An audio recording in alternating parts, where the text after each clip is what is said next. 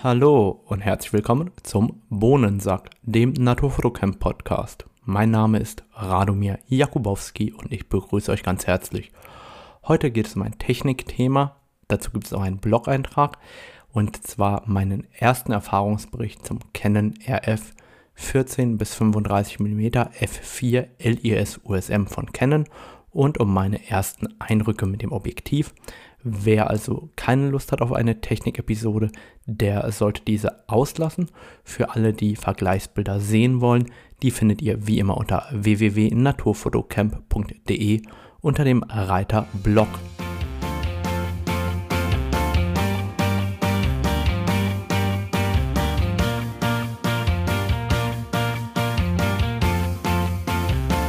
Oh Mann, oh Mann, oh Mann. Also ich nehme diesen Podcast eigentlich auf zur eigentlichen Beruhigung meiner selbst. Ich habe eigentlich noch gar keine richtige Entscheidung getroffen und bin noch nicht so ganz richtig fertig mit meinem persönlichen Test, aber irgendwie beschäftigt mich das Ganze so sehr in meinem Kopf, dass ich dachte, komm, ich spreche einfach laut im Podcast drüber, dann werden sich meine Gedanken schon ordnen.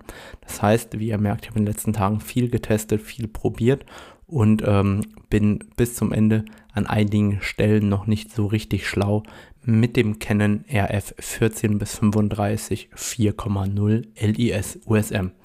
Ganz wichtig, ich entschuldige mich schon mal für alle Versprecher, weil ich das 14 bis 35er immer 16 bis 35er nennen möchte. Immerhin ist das 16 bis 35 so die Brennweite, die man im Weitwinkelbereich kennt seit so vielen Jahren und für mich ist das so ein feststehendes Paar an Zahlen 16 bis 35 und 14 bis 35 ist einfach eine neue Brennweite. Da muss ich mich bei der Aussprache erstmal dran gewöhnen. Zunächst einmal das Thema Hashtag Transparenz. Ähm, ich bin Canon Ambassador, habe aber mein Canon 14 bis 35 mm f4 LDS USM ganz normal gekauft bei AC Photo, da wo ich im Endeffekt alle meine Fotoprodukte immer bestelle und da wurde ich jetzt bei der ersten Auslieferung mit berücksichtigt und freue mich über das neue Canon 14 bis 35 mm Blende 4 mit Bildstabilisator als natives RF-Objektiv. Zunächst einmal die Fußstapfen, in die dieses Objektiv treten muss, sind bei mir sehr, sehr groß. Ich habe damals auch ähm, eins der ersten Exemplare vom Canon EF 16 bis 35 Blende 4 LDS USM äh, bekommen und ähm, habe, oder das wurde dann damals auch irgendwann gestohlen. Ich habe nochmal ein zweites gekauft und das Canon EF 16 bis 35 ist eines meiner absoluten Lieblingsobjektive. Neben dem 100 bis 500er ist es eigentlich das meistgenutzte Zoom-Objektiv bei mir mit weitem Abstand. Ich bin auch sehr, sehr zufrieden mit dem Canon EF 16 bis 35 Blende 4 mit Bildstabilisator und ähm, dementsprechend bin ich da auch sehr kritisch, was die neue RF-Variante angeht und vermutlich deswegen auch im Moment so ein wenig ähm, unruhig, was ich jetzt machen soll, wie ich mich entscheiden soll. Und deswegen ähm, der Podcast heute. Generell das 1635, wie gesagt, war eine sehr, sehr treue Linse und auch eine sehr, sehr gute Linse. Und jetzt ist die Frage, wie schlägt sich eigentlich das Canon 14 bis 35 mm als RF-Variante? Und ich ähm, fange mal einfach an mit dem typischen Unboxing. Also keine Ahnung, was in dem Karton drin ist. Ich schaue mir das nie so genau an. Ich habe das Objektiv rausgenommen. Ich habe die Streulichtblende rausgenommen mit den Objektivdeckeln und ähm, die Rechnung reingeschmissen in den Karton. Und dann äh, wandert das Ganze in den Schrank. Und so steht es meistens darum, über Jahre, Jahre, Jahre, bis irgendwas Objektiv ähm, irgendwie kaputt geht, geklaut wird oder verkauft wird. Bis dahin steht das äh, Ganze dann im Schrank. Und ähm, das heißt für mich ist wirklich total irrelevant, was da so wirklich reingepackt wird. Ich will im Endeffekt nur das Objektiv und damit direkt fotografieren gehen. Mein allererster Eindruck, als ich in die Hand genommen habe, war, wow, ist das klein und kompakt geworden. Also das Canon RF 14 bis 35 mm, da merkt man wirklich erstmal den Unterschied zwischen dem EF und dem RF. Das EF 16 bis 35er mit dem Adapter ist relativ lang, also mit dem Adapter von EF auf RF, weil um das an meiner Canon EOS R5 benutzen zu können, also das EF-Objektiv, dafür brauche ich den Adapter. Das macht das Objektiv ja zusätzlich länger gefühlt, um 2,4 cm. Das ist der Bereich, in dem normalerweise der Spiegelkasten wäre. Da brauche ich ja etwas, damit der Brennpunkt sauber auf den Sensor fällt und deswegen benötigt man an der Stelle den Adapter. Und das bedeutet, ich habe es mal nachgemessen, dass die RF-Variante wesentlich kürzer geworden ist als die EF-Variante mit dem Adapter und zwar insgesamt 27 Prozent. Das heißt, die Variante EF 1635 mit dem Adapter ist ähm, 136,7 mm, also 13,7 cm etwa lang. Und das RF 14 bis 35 ist im Endeffekt knapp unter 10 cm. Ich habe gemessen 99,85 mm, also 9,9 cm lang. Das ist, klingt erstmal nur nach 4 cm, ist an der R5 echt riesig der Unterschied. Also es ist nicht mehr so kopflastig, nicht mehr so lang. Man, man hat da einfach mehr Spaß dran mit dem nativen Objektiv vom Handling. Also vom Handling waren wir uns direkt einig. Also das Objektiv und ich, wir passen da ganz gut zusammen. Beim Gewicht ist es ähnlich, also es ist leichter geworden. Ich habe es nachgemessen, es sind auch hier etwa 25 Prozent. Ich habe verglichen, das 16 bis 35 mit dem Adapter wiegt etwa 750 Gramm und das 1435 wiegt 539 Gramm. Das heißt, es ist insgesamt 25% leichter geworden. Das heißt, das Handling insgesamt macht bei dem 14 bis 35 einfach viel, viel mehr Spaß als bei dem 1635 und ähm, das gefällt mir auf den ersten Blick wirklich gut. Ganz wichtig, dieser Erfahrungsbericht bezieht sich ja auf meinen ersten Eindruck. Ihr werdet in einem Jahr oder so wirklich auch nochmal einen Langzeiterfahrungsbericht von mir hören, aber das da sind jetzt erstmal so die allerersten Eindrücke von dem Objektiv. Und was einem direkt auffällt, wenn man vom 1635er kommt, sind zwei wesentliche Dinge. Ähm, wenn, beim, wenn man zoomt, verändert sich die Länge des Objektivs. Das ist nicht viel, das ist so ein Zentimeter ähm, in die eine und in die andere Richtung. Aber die kürzeste Bauform erreicht das Objektiv bei 20 mm Brennweite wohingegen beim 1635, da zoomt man und der Tubus bewegt sich im Inneren und man sieht es nur, wenn man vorne reinschaut.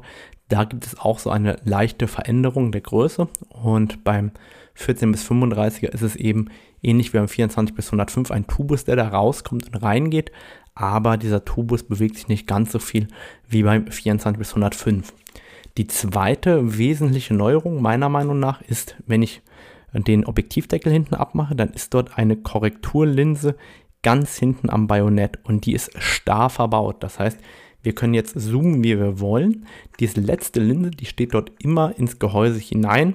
Ähm, ist aus meiner Sicht erstmal was Positives. Ich sehe das Ganze auch als so ein bisschen als Staubschutz an der Stelle.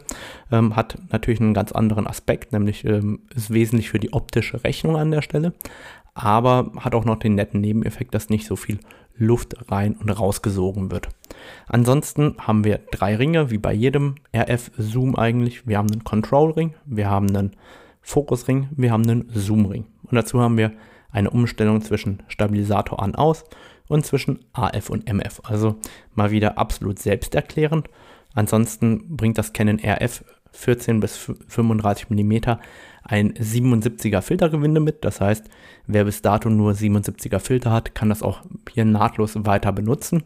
Und was sich sonst verändert hat, ist die Naheinstellgrenze. Die Naheinstellgrenze wurde reduziert von 28 cm beim 16 bis 35 auf 20 cm beim 14 bis 35. Und ähm, gerade das erhöht natürlich den Abbildungsmaßstab, der möglich ist. Beim 16 bis 35er war der maximale Abbildungsmaßstab 1 zu 4,3. Beim äh, 14 bis 35er ist er jetzt 1 zu 2,6. Das heißt, man kann schon nochmal deutlich näher ran. Das Motiv wird deutlich größer. Im Endeffekt stößt man damit so ein bisschen in den Makrobereich vor. Ich kann mir sehr, sehr gut vorstellen, gerade bei Tieren im Lebensraum, wenn man ähm, eine Gecko-Art oder auch ähm, irgendeinen Salamander oder irgendwas in der Richtung im Lebensraum zeigen will als Naturfotograf, ist das sehr, sehr cool.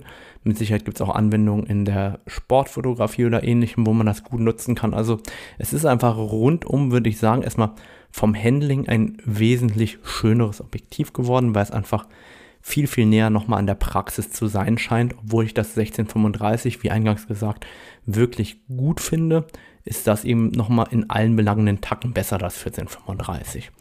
Und das zieht sich dann genauso durch, wenn wir uns ähm, das Thema Bildstabilisator und Autofokus angucken. Da kann ich eigentlich noch viel zu wenig sagen. Also beim Autofokus kann ich schon mal sagen, eigentlich habe ich keine Ahnung. Bis jetzt ähm, wurden alle RF-Objektive besser beim Autofokus. Ich gehe davon aus, dass das beim 1435 auch so ist. Aber weil ich einfach derart langsame Motive mit dem Weitwinkel fotografiere, ist mir die AF-Geschwindigkeit, die war schon vorher ausreichend. Ich kann im Moment gar nicht sagen, ob die wirklich besser geworden ist. Ich kann nur sagen, bis dato war sie bei allen RF-Objektiven besser. Also gehe ich davon aus, dass der Autofokus beim 1435 auch besser ist. Aber ich habe bis jetzt noch kein Motiv gehabt, wo ich das hätte wirklich belegen können. Das heißt, das ist einfach mal wieder eine Mutmaßung ähm, von meiner Seite aus. Umgekehrt habe ich natürlich das Thema Bildstabilisator getestet und ähm, bin für mich persönlich zum Eindruck gelangt, ja, der Bildstabilisator ist besser beim neuen RF, aber nicht wesentlich. Das heißt, die maximale Verschlusszeit, die ich erreichen konnte, Freihand bei 35 mm, waren 1,3 Sekunden. Das ist schon mal sehr, sehr gut. Die erreiche ich aber persönlich auch mit dem 1635. Was sich tatsächlich geändert hat für mich, ist, dass ich konstanter scharfe Bilder bekomme. Das heißt, ich bekomme in einer Serie mehr scharfe Bilder raus beim RF-Objektiv als beim EF-Objektiv. Das ist schon mal schön, ähm, weil man vielleicht nicht ganz so viele Anläufe braucht oder wenn man auch mal außer der Puste ist, dass man da besser scharfe Bilder bekommt. Aber es ist jetzt nicht so, dass ihr sagt, boah, der bringt nochmal fünf Blenden mehr oder sonst irgendwas. Der arbeitet einfach sehr, sehr unscheinbar und sehr sauber.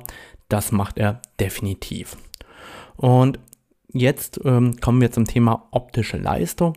Und das ist der Punkt, an dem ich diese Nervosität, diese Unruhe im Moment spüre. Ich habe in den letzten Tagen so viel getestet und bin so unwahrscheinlich unsicher mit den Ergebnissen. Das habe ich in der Form noch nicht erlebt. Und deswegen spreche ich es einfach mal laut aus. Dann hört ihr einfach, wo meine Bedenken liegen oder was es damit auf sich hat.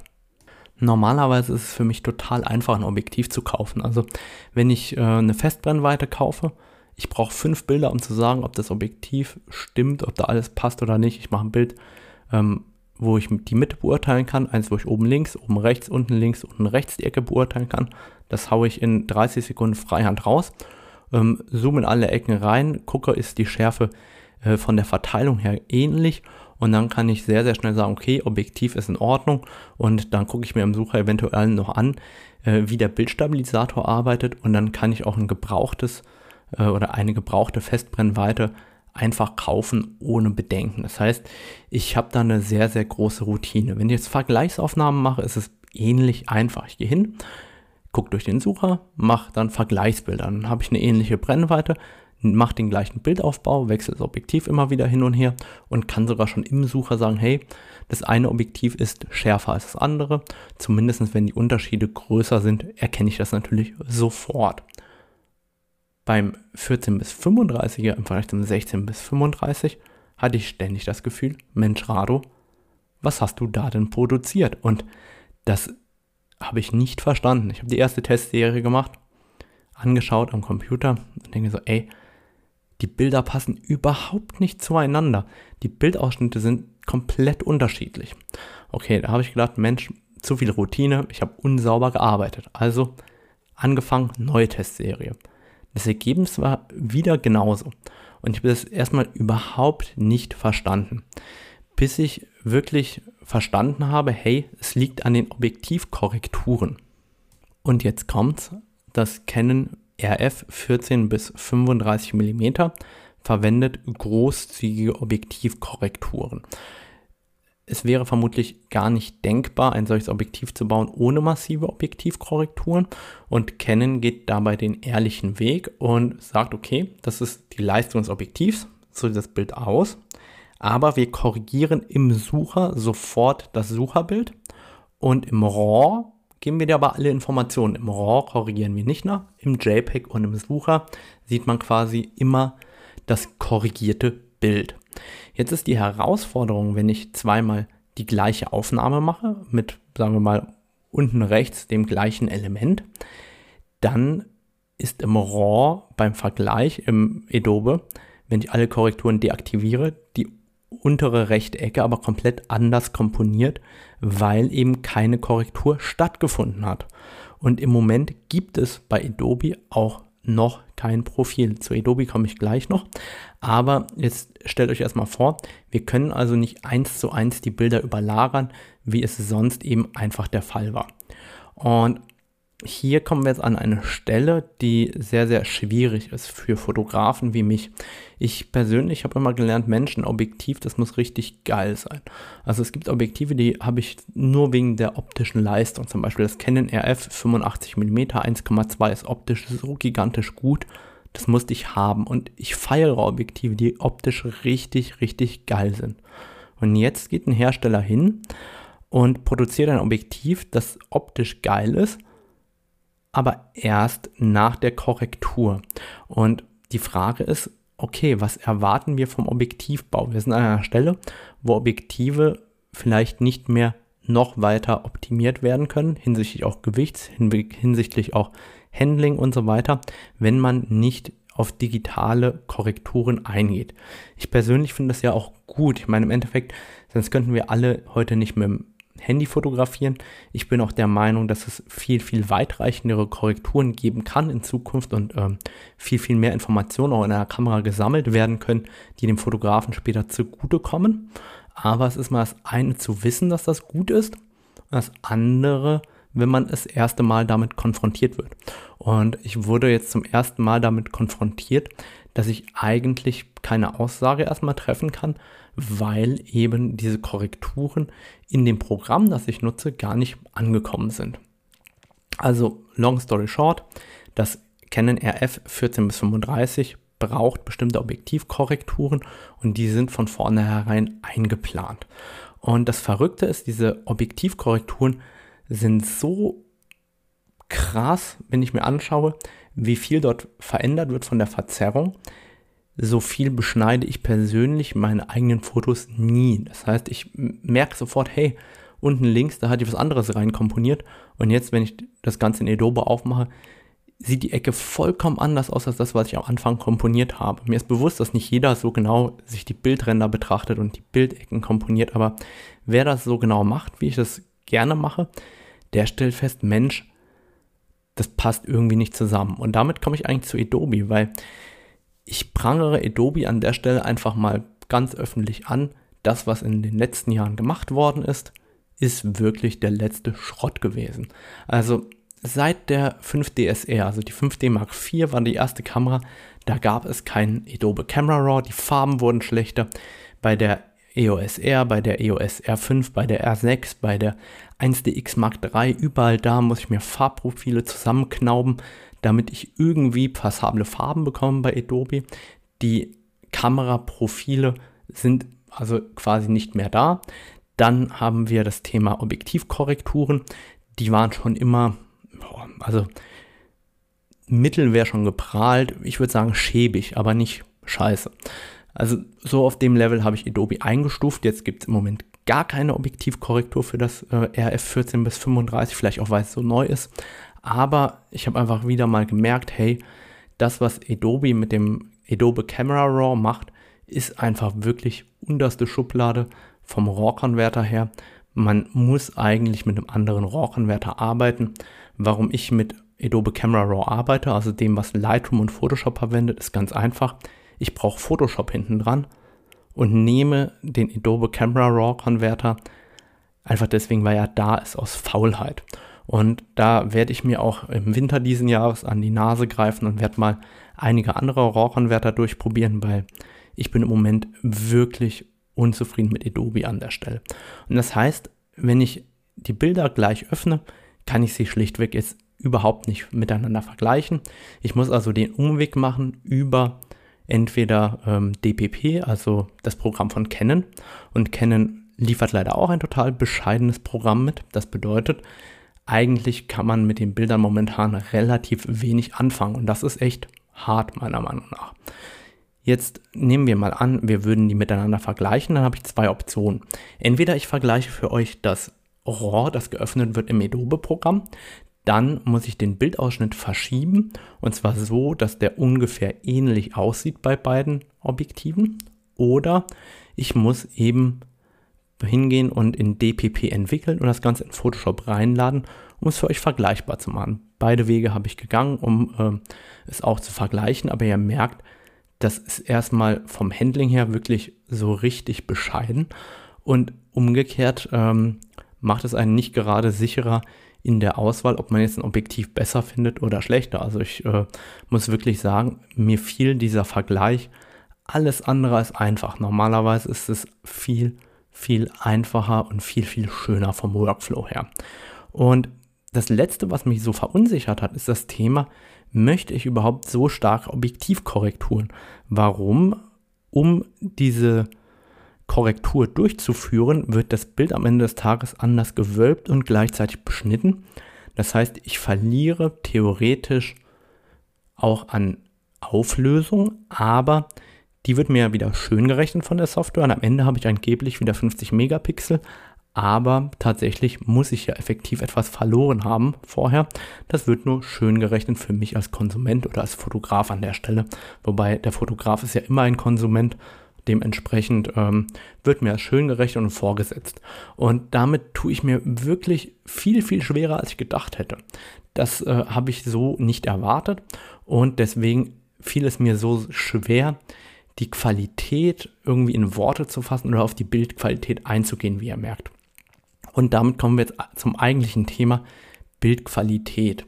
Und jetzt ist es ganz einfach so, das Canon 14 bis 35 mm ist durch die Bank weg besser als das EF 16 35 mm. Und das merke ich einfach an ganz, ganz vielen Stellen. Ich fange mal an, umgekehrt als im Blog-Eintrag, ich fange mal an bei 35 mm. Bei 35 mm war das EF 16 bis 35 mm nie wirklich prickelnd, das war okay. Hier ist das RF 16 bis 35 einfach wirklich eine Schippe oben drüber, da ist das RF einfach wirklich phänomenal besser.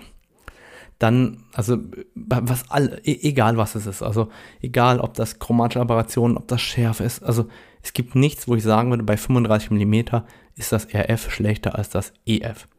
Im Bereich generell der Brennweite von 20 bis 35 mm, also alles, was etwas, ich nenne es mal telelastiger oder normal brennweitiger oder nicht ganz so weitwinklig ist, da ist eben im Endeffekt das RF wirklich ein gutes Stück besser als das ähm, normale EF-Objektiv. Und das ist halt auch der Bereich, wo das EF nie so brillant war wie eben im Weitwinkelbereich. Das heißt, alles ab 20 mm kann man machen, was man will, kann man korrigieren, was man will, Software benutzen, welche man will. Da ist das ähm, neue RF-Objektiv einfach viel, viel besser. Dann haben wir aber die Kategorie, ich nenne es mal 16 bis 20 mm.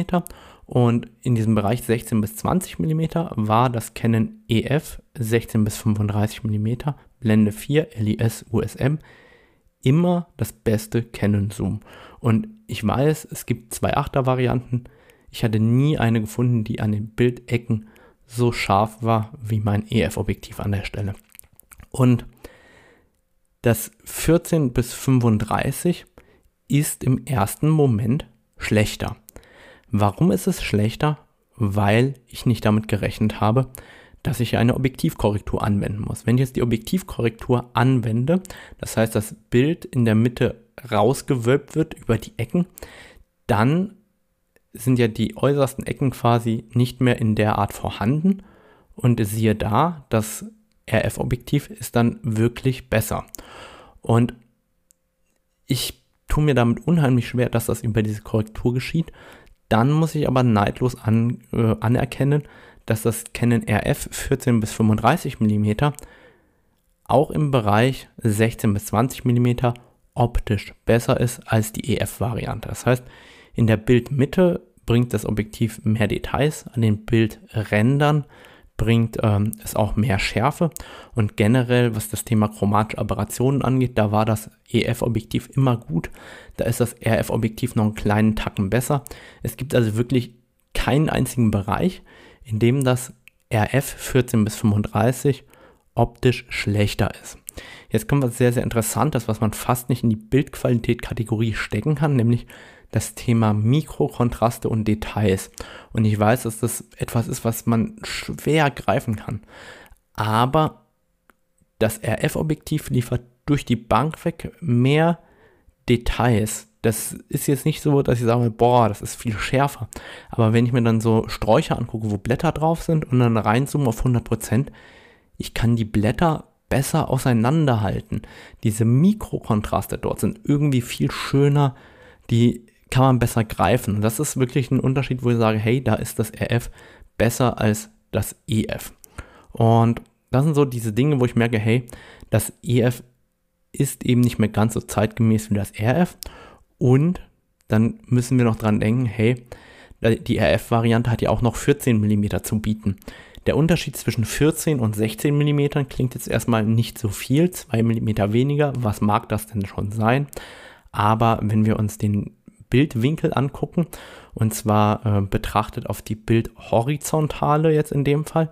Ich nehme gerne die Bildhorizontale, um mir das Ganze in meinem Kopf besser vorstellen zu können, weil Bilddiagonale ist nicht so leicht greifbar ähm, im Verständnis des optischen Sehens. Wenn wir uns aber jetzt wirklich ganz plakativ nur die Bildhorizontale angucken, dann ist der Unterschied zwischen 98 Grad bei 16 mm und 104 Grad bei 14 mm schon recht groß.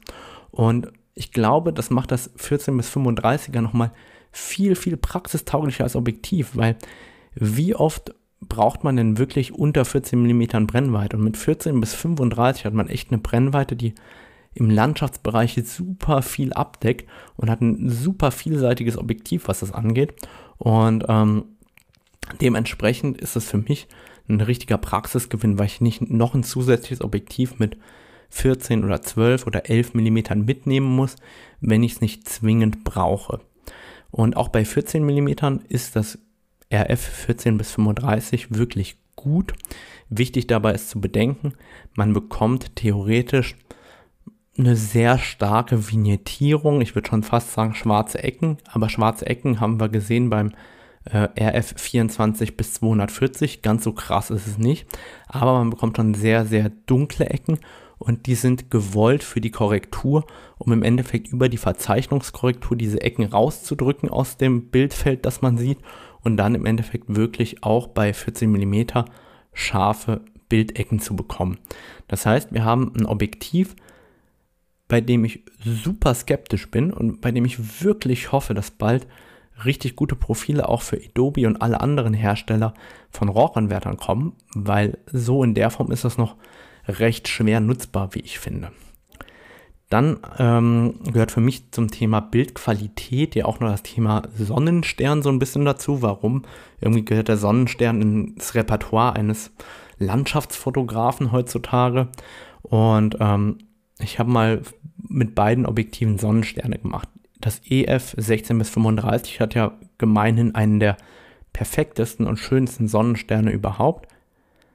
Und da ist jetzt aus meiner Sicht das RF 14 bis 35 nicht wesentlich schlechter, aber auch nicht wesentlich besser.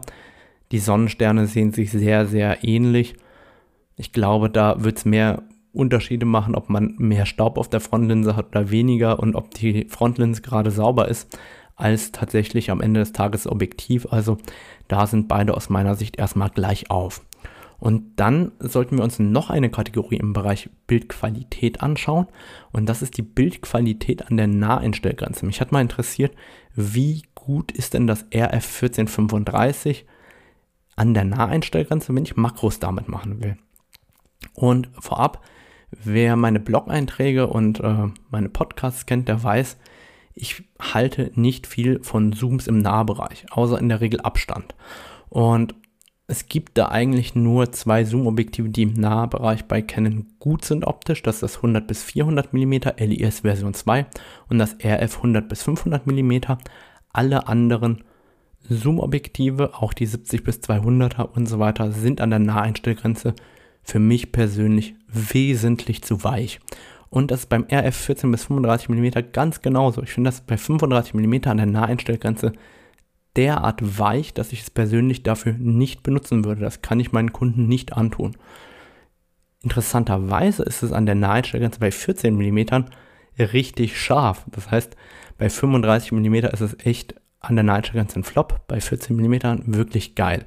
Und ich habe es einfach mal verglichen mit dem RF 35 mm 1,8 bei gleichem Arbeitsabstand. Ich stelle einfach mal einen Crop mit dazu rein. Dann seht ihr einfach, wie krass der Unterschied ist. Das ist aber wirklich nur ein Unterschied an der Naheinstellgrenze. Und ähm, wer sich dazu informieren will, da gab es zig Blog-Einträge bei mir, die einfach gezeigt haben, wie schwach die meisten Zoom-Objektive im Nahbereich sind. Das liegt im, im Endeffekt einfach an der Konstruktion. Sobald man ein bisschen weiter weggeht, wird das keinem mehr auffallen. Dann ist die Qualität auch wirklich super. Aber an der absoluten Naheinstellgrenze ist das ähm, Objektiv bei 35 mm wirklich alles andere als richtig gut. Fassen wir also zusammen. Was haben wir jetzt auf der Habenseite für das Canon RF 14 bis 35 mm f4 LDS USM? Wir haben 2 mm weniger Brennweite untenrum, was in der Praxis super viel ist. Wir haben eine deutlich kompaktere Bauweise, also es ist deutlich kürzer vor allem, und zwar 27%. Wir haben ein deutlich leichteres Objektiv, nämlich um 25% leichter, immer im Verhältnis zum Canon EF 16 bis 35 Blende 4. Wir haben eine etwas bessere Leistung beim Bildstabilisator. Wir haben eine insgesamt deutlich bessere optische Leistung.